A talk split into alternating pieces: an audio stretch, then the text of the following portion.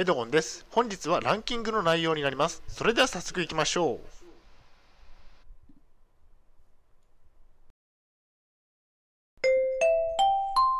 はい、H キャプチャンネルにようこそ。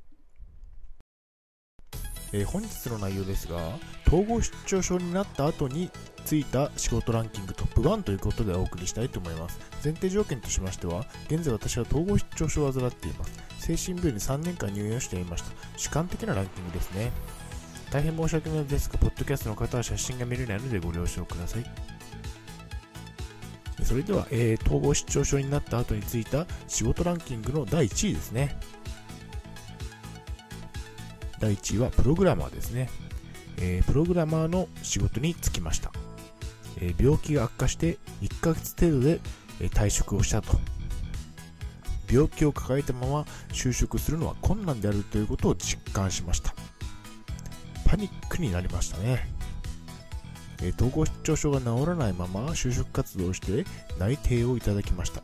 まだ30代前半だったので就職ができたのですが統合失調症の症状が悪化しました、パニックになり即退職となりましたね結局第1位ということでプログラマーにしか就職はしてないんですが、えー、と就職をした後、えー、と仕事中にパニックになったといったところで結構大変な思いをしました。それでは本日の行動プランに入っていきたいと思います、え統合失調症を治療しましょう。治らないうちは就職はしない方が良いでしょう。病気が悪化する可能性が高いですね。統合失調症が治らないうちに就職はしない方が良いでしょう。仕事に集中することもできません。パニックにも陥るでしょう。まあ、危険なので、えー、要注意ということですね。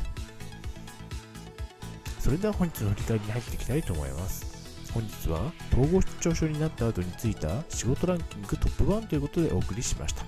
第1位のプログラマーといったところですね。他には就職はしませんでした。